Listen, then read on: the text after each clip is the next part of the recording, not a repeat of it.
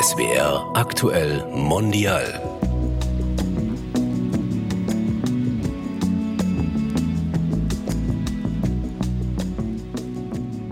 Hallo, herzlich willkommen bei SWR Aktuell Mondial. Mein Name ist Junaid Özadale. Und ich bin Susanne Babila. In der dritten Folge unserer Reihe Krisenfest beschäftigen wir uns mit erfolgreichen Menschen in Deutschland, die aus Kriegs- und Krisengebieten Afrikas kommen. Wir wollen wissen, wie ihr Leben in Deutschland aussieht, wie sie gelernt haben, mit Krisen umzugehen und wie in einer globalen Welt die Krisen der einen mit dem Wohlstand der anderen zusammenhängt. Eine der größten Anwendungen von Platin ist die Produktion von Katalysatoren. Und Katalysatoren haben wir in allen Autos. Und wenn wir in diesen Autos sitzen, haben wir das Gefühl, wir haben gute Autos, die umwelt- und klimafreundlich sind. Aber in Südafrika, wo Platin abgebaut wird für diese Katalysatoren, leiden Menschen an Tuberkulose, ja, und wir haben uns mit Dr. Boniface Mbanza in Heidelberg verabredet. Er ist in Kinshasa, der Hauptstadt in der Demokratischen Republik Kongo, geboren und aufgewachsen. Er ist Philosoph, Literaturwissenschaftler und Theologe und arbeitet seit 15 Jahren als Koordinator der kirchlichen Arbeitsstelle Südliches Afrika im Welthaus in Heidelberg. Und was das genau heißt, was er da macht, werden wir gleich erfahren. Und jetzt stehen wir vor seinem Büro. Im zweiten Stock hieß es. Und dort ist dann ah. die kirchliche Arbeitsstelle Südliches ah, Afrika. Ja. Hier sind wir jetzt, richtig. Dann gehen wir mal rein. Genau. Das, das ist ja wie eine Bibliothek. So viele Bücher. Ja. Und jetzt klopfen wir mal. Klopfen wir mal. Büro von Boniface Mbanza. Unser Gast. Hallo.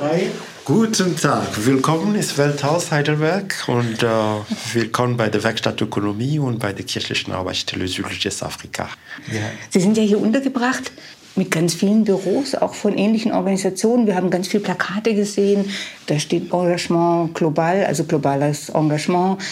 Sind Sie so ein Gemeinschaftsbüro? Ja, das ist eine Bürogemeinschaft, entstanden 2012 mit der Idee, Organisationen aus dem Umweltbereich, aus Entwicklungspolitik und aus äh, Bürgerorganisationen, Bürgerrechten zusammenzubringen, um äh, im Idealfall Synergien zu erzeugen für ihre jeweiligen Arbeit. Kannst du das ein bisschen angucken hier? Genau. Genau, klar. Das kann ich Ihnen äh, zeigen. Also was uns gleich aufgefallen ist, ne, Schöne? Ja, jede Menge Bücher. Jede Menge Bücher. Eine, eine Bibliothek hier, ja. oder wie? Das ist, das ist in der Tat eine Bibliothek, äh, das dient der Inspiration, aber wir produzieren auch selbst Wissen und was auch äh, veröffentlicht wird. Wir als CASA hatten als kirchliche Arbeitsstelle Südliches Afrika von Anfang an festgestellt, dass äh, man nimmt nicht wahr, welches Wissen an südafrikanischen, simbabwischen, sambischen, mosambikanischen, angolanischen, kongolesischen Universitäten über diese Gesellschaften dort, aber auch über unsere Gesellschaften hier und darüber hinaus über globale Themen produziert wird. Und äh, wir haben das uns zum Anliegen gemacht, weil wir das Privileg haben, jedes äh, Jahr mindestens einmal in die Region zu reisen. Bücher, die relevant sind für unsere Arbeit, die wir für wichtig halten, zu kaufen und die sind hier in dieser Bibliothek zu finden. Und kann ich das auch lesen? Also diese Bücher, darf ich die mir ausleihen? Das ist eigentlich das Anliegen, dass Wissen aus dem südlichen Afrika, aber auch aus anderen Teilen der Welt sichtbar gemacht wird hier. Wir arbeiten daran, eine Finanzierung zu mobilisieren, damit die Bibliothek online zugänglich sein kann. Eine Frage. Ja. Boniface Manza, dürfen wir uns duzen? Gerne. Gerne. Susanne? Junaid. Boniface. Boniface. Ja. Freut uns sehr. Sehr. Finden wir auch ein Buch von dir hier? So schnell weiß ich nicht. Ja, wir können vielleicht schauen. Hier zum Beispiel, das ist ein Buch, was wir auch mit herausgegeben haben. Sie können meinen Namen dort auch sehen. Uh, Plowback the Fruits, uh, The Struggle for Justice and Restitution. Im Kampf um Gerechtigkeit und uh, Restitution, die Bodymaps der Witwen von Marikana. Das ist äh, ein Buch, was wir herausgegeben haben, um unsere Kampagne zu Platin zu unterstützen. In Südafrika. Das bezieht sich auf das Massaker von Marikana was am 16. August 2012 äh, stattfand. Minenarbeiter haben für bessere Arbeits- und Lebensbedingungen protestiert. Und die Minengesellschaft äh, ist auf ihre Forderungen nicht äh, eingegangen und hat stattdessen das Gewaltmonopol des Staates äh, mobilisiert und instrumentalisiert.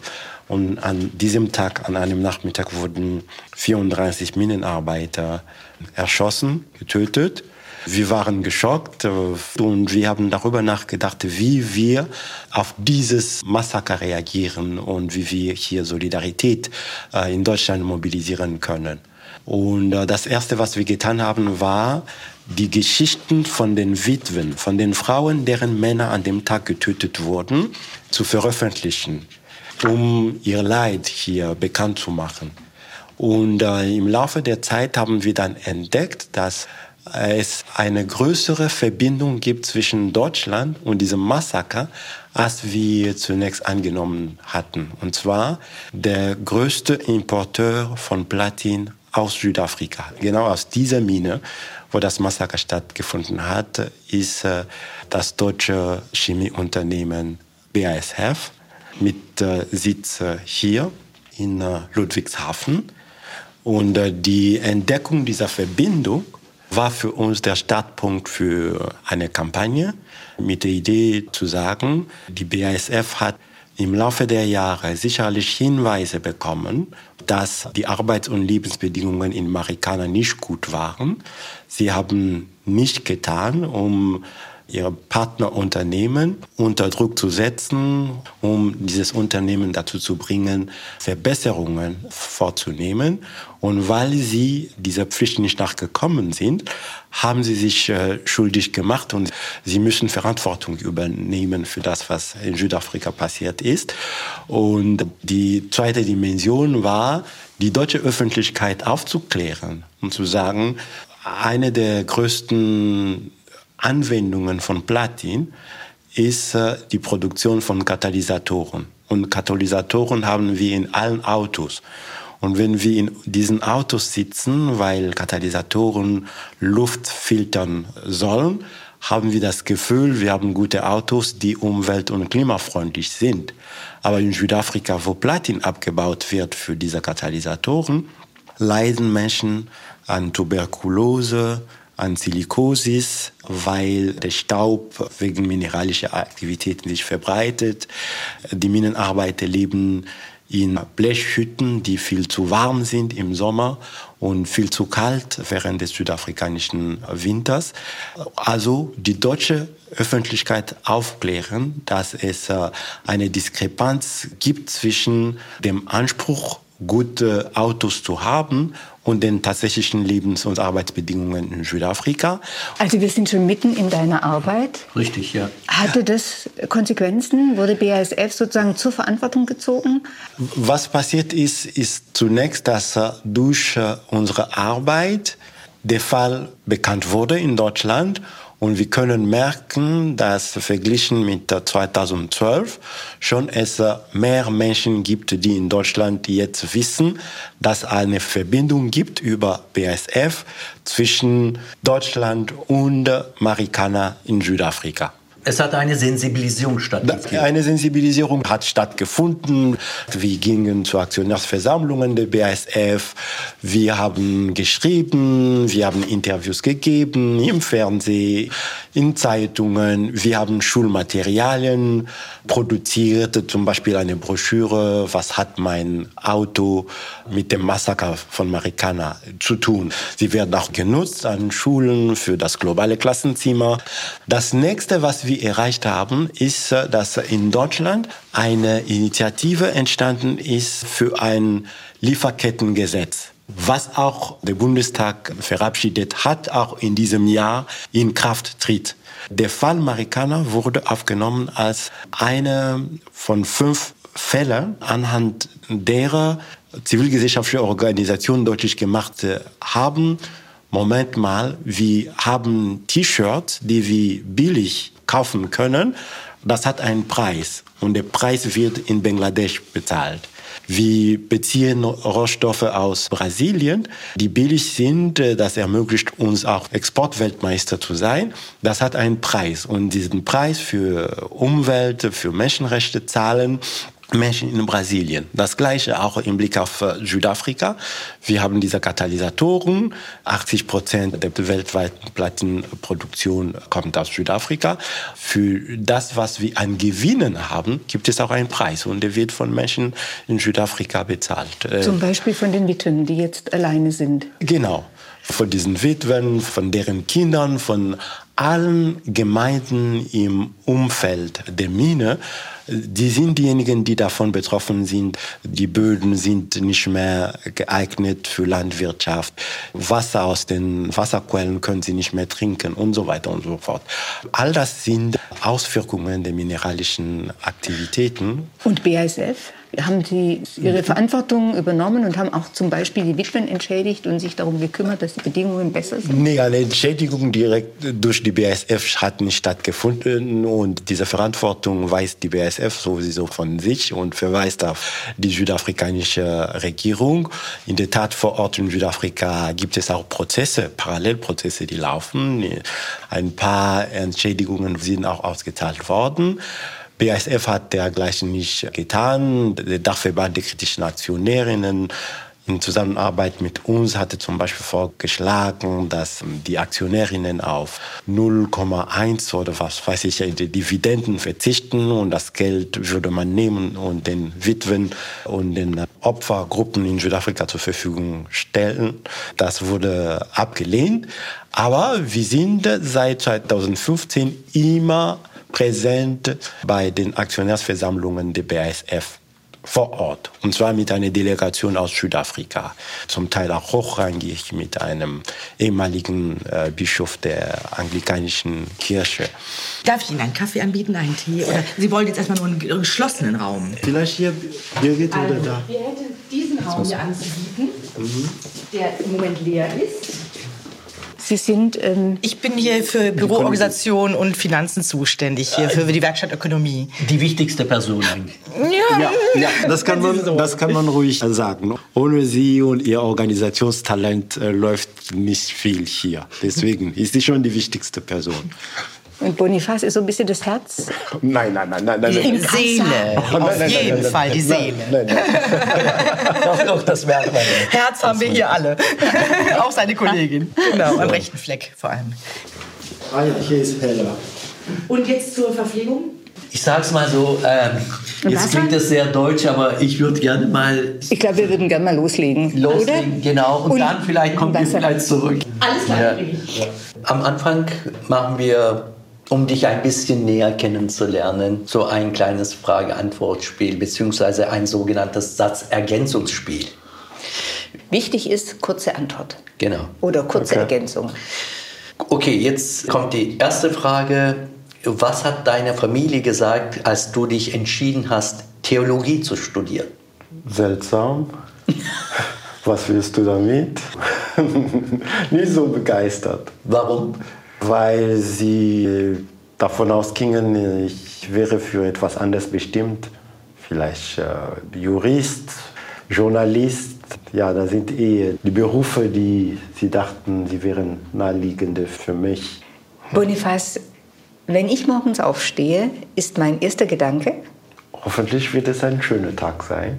Und Heidelberg bedeutet für mich? Ein Ort des Lebens und ein Ort der Ruhe.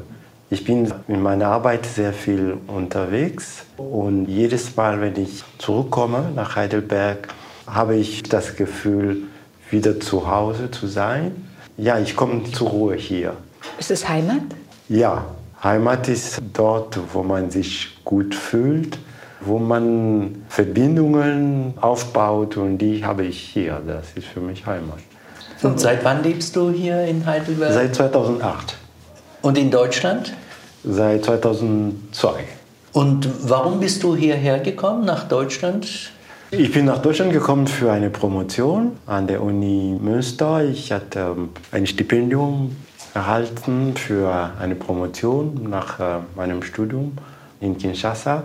Von der Grundausrichtung her stand mir eigentlich die, die ganze Welt äh, frei. Ich durfte mir auswählen, wohin ich gehe. Ich hatte mich für Deutschland entschieden aus zwei Gründen. Der erste, der, und das ist der entscheidende, aus wissenschaftlichen Gründen. Ich habe in Theologie promoviert. Ich hatte mich immer mit äh, politischen Fragen auseinandergesetzt, mich sehr stark auf äh, die Befreiungstheologie und auf die politische Theologie fokussiert.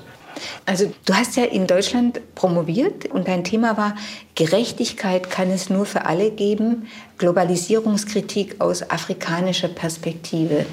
Das ist ja sozusagen dein Lebensthema geblieben. Ganz genau. Das ist eigentlich ein Thema, was mich schon verfolgt seit meiner Kindheit. Aus einem Land kommt, was sehr reich an Ressourcen, an Bodenschätzen gilt, war ich sehr früh mit dieser Frage konfrontiert, warum so ein reiches Land eine arme Bevölkerung hat. Da ein bisschen auch aufgrund der Tatsache, dass mein Vater sehr politisch interessiert und engagiert war und sich als Anhänger von Lumumba verstand.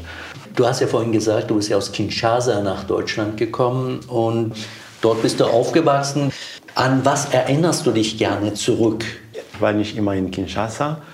Ich war sehr früh im Internat für meine Schulbildung und diese Zeit im Internat, wo wir so ungefähr 120 Kinder waren, das war eine kleine Eliteschule von den Jesuiten gegründet und von Diözesanpriestern übernommen.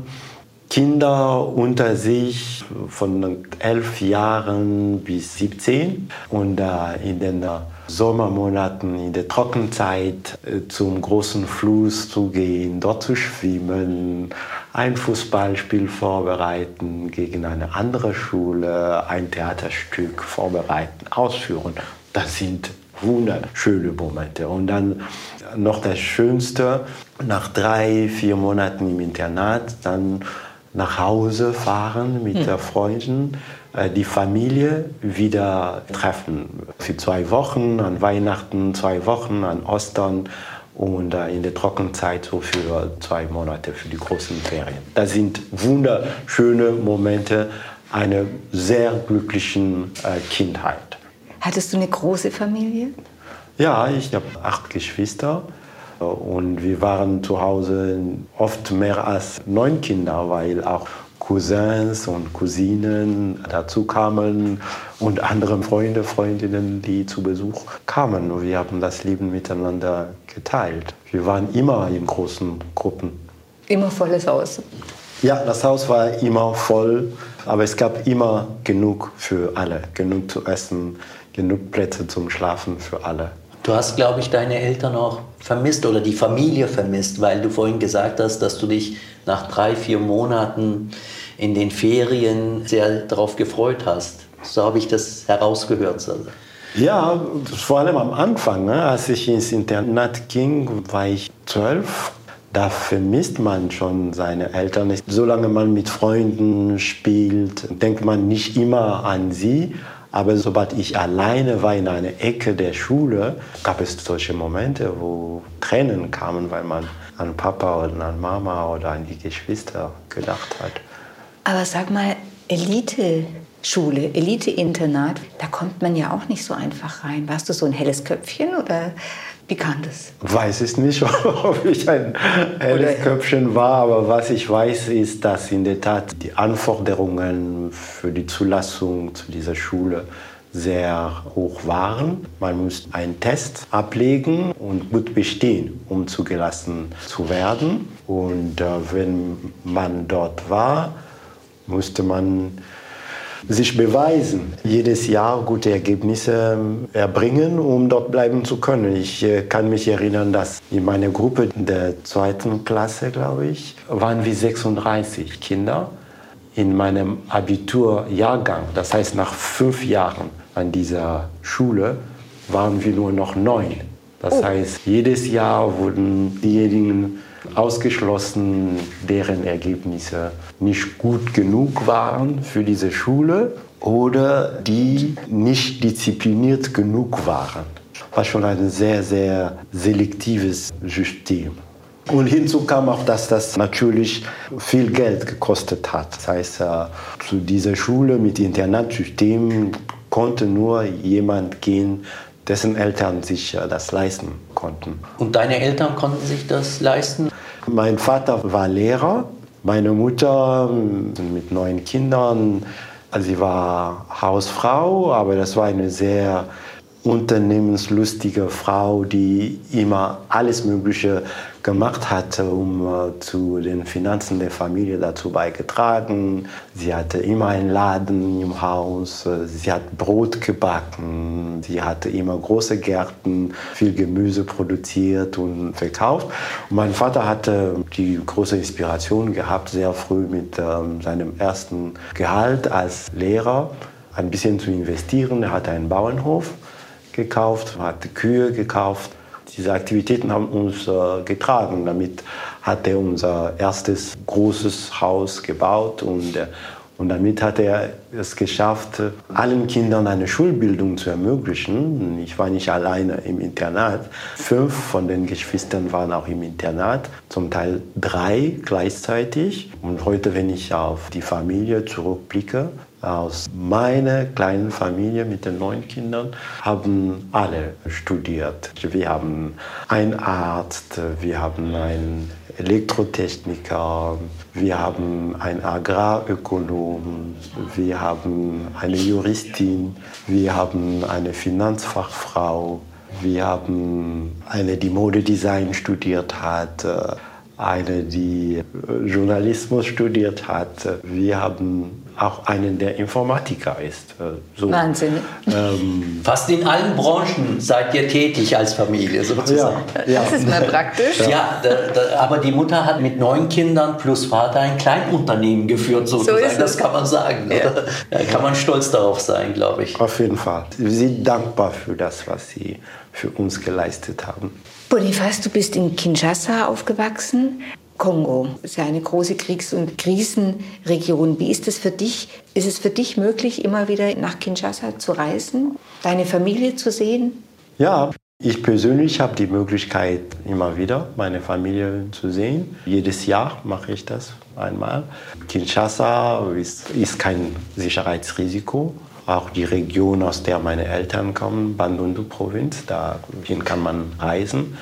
Anders ist das natürlich für Landsleute von mir, die hier in Europa, in Deutschland leben und die aus Bunia oder aus der Nähe von Goma äh, kommen, weil äh, die bewaffneten Konflikte immer wieder aufflammen, so auch der Fall jetzt. Wie ist es für deine Familie, Wie ist es da bei deinen Brüdern und Schwestern? Leben die meisten auch im Ausland?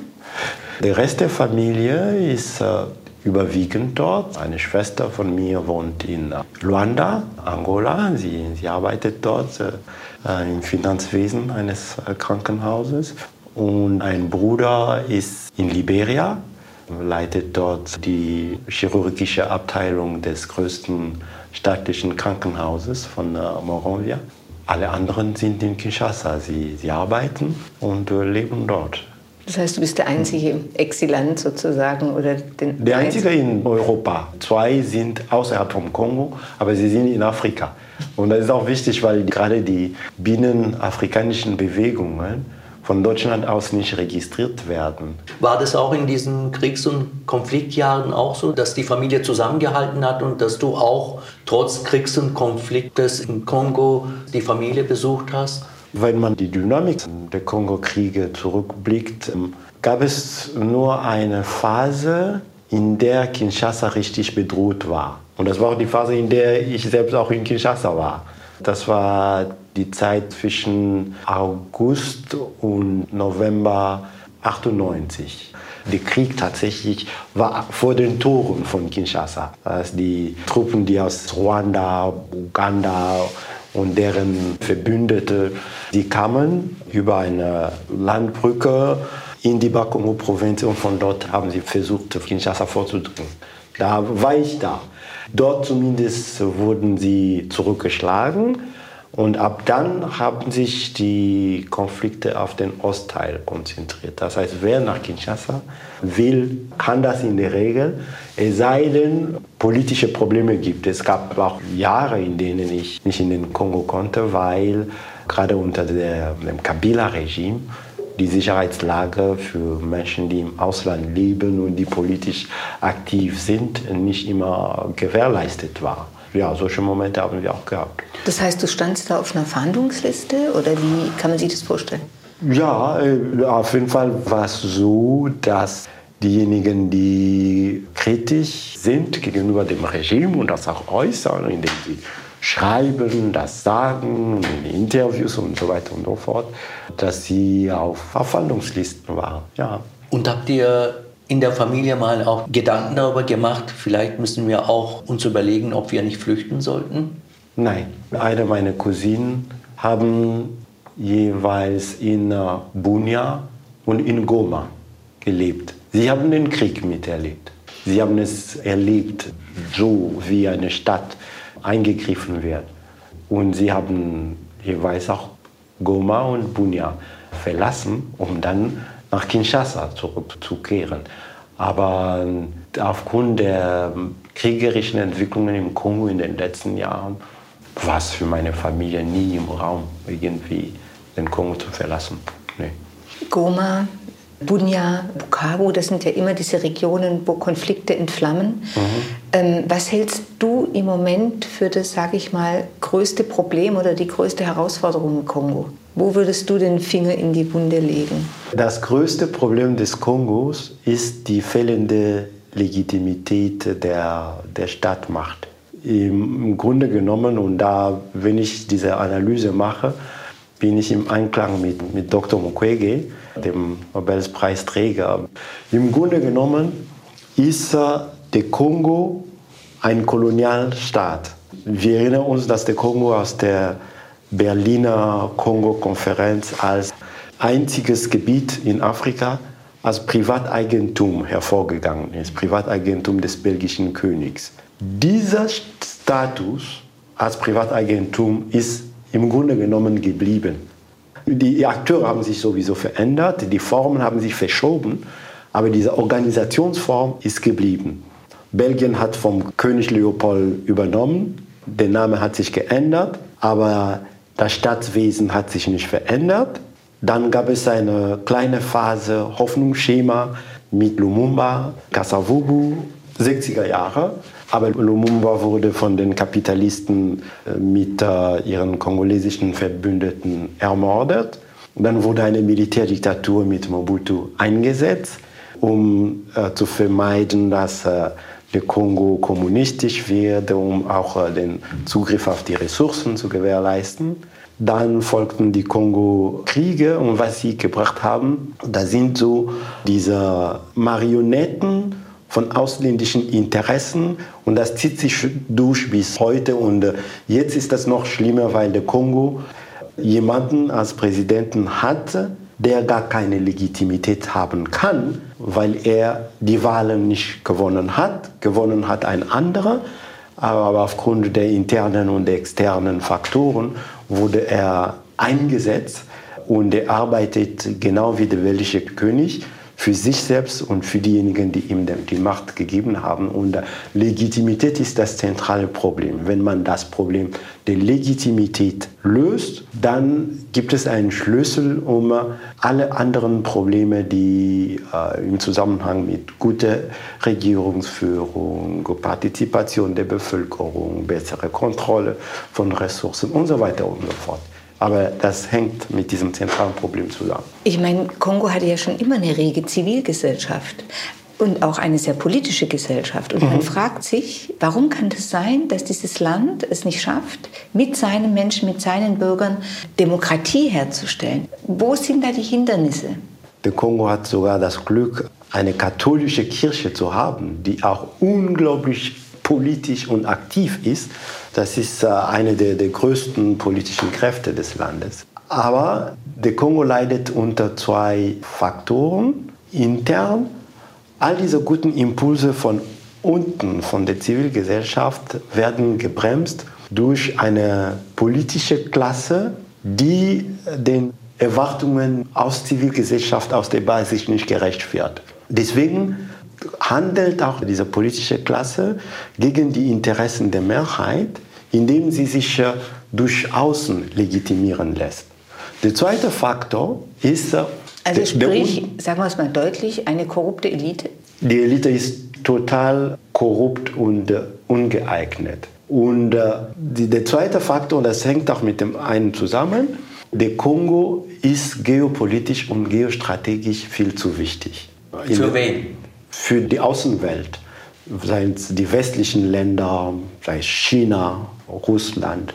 Was den Kongo angeht, wollen schon alle mitreden und gucken, was da passiert. Aber was macht Kongo so wichtig für den Rest der Welt, sage ich mal? Der Kongo, das ist erst einmal, was äh, mineralische Ressourcen angeht, mehr als 60 äh, Prozent der weltweiten Produktion an Kobalt heute. Wichtig für E-Mobilität? Genau. Jede Menge Kupfer, mehr als 80 Prozent der Reserven an Coltan, für äh, Handy? Zink, Handy, ja. Mangan, Niobium, alle strategischen Ressourcen des 21. Jahrhunderts sind im Kongo zu finden und zwar in großer Menge. Und der Kongo, das ist auch äh, der zweitgrößte Regenwald der Welt, mhm. äh, nach dem Amazonas, Kongo-Becken. Und es ist 80 Prozent des afrikanischen Regenwaldes.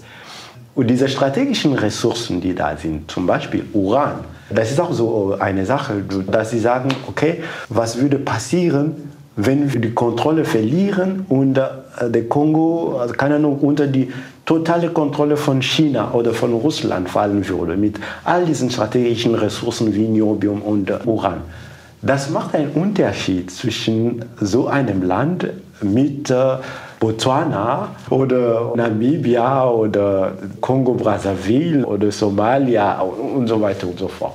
Und hat Kongo eigentlich die Kontrolle über diese Ressourcen im Kongo? Nee, von Kontrolle kann man nicht sprechen. Es gibt ein paar korrupte Eliten, die etwas von äh, ein paar Krumme mitbekommen. Aber die Ressourcen des Kongo werden kontrolliert durch kriminelle Netzwerke. Die meisten Unternehmen, die dort aktiv sind im Bergbausektor, das sind kriminelle Netzwerke die alles fälschen, alles machen dürfen, was sie wollen.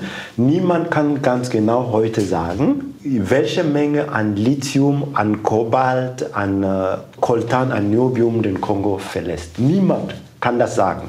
Ich habe Studien, die äh, unter anderem von äh, einem ehemaligen Mitarbeiter des äh, kongolesischen Senats gemacht wurden. Die Studie heißt auf Französisch, alle beklauen uns. Und was er, er, sagt in dieser Studie ist, bei ein paar Stichproben, die sie gemacht haben, an der Grenze zwischen Kongo und Sambia, haben sie festgestellt, die meisten Unternehmen haben in den äh, Container andere Produkte als die, die sie deklarieren. Zum Beispiel, wenn sie deklarieren, sie hätten Kupfer in den Containern, haben sie Gold. Und wenn Sie deklarieren, Sie haben 20 Tonnen drin, da sind 60 Tonnen, die drin sind. Also äh, von Kontrolle kann man im Moment nicht sprechen. Was treibt dich an?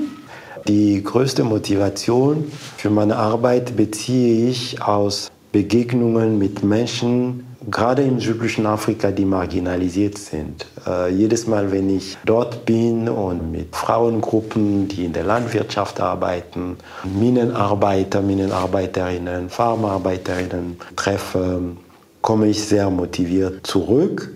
Und ich will meine Zeit, meine Energie, meine Fähigkeiten dafür zur Verfügung stellen, die Macht- und Kräfteverhältnisse in dieser Welt zu verschieben, um Gerechtigkeit herbeizuführen. Und das gelingt am besten in Zusammenarbeit mit Menschen, die unter Ausschließungsmechanismen leiden. Du hast ja gesagt, du hast Theologie studiert.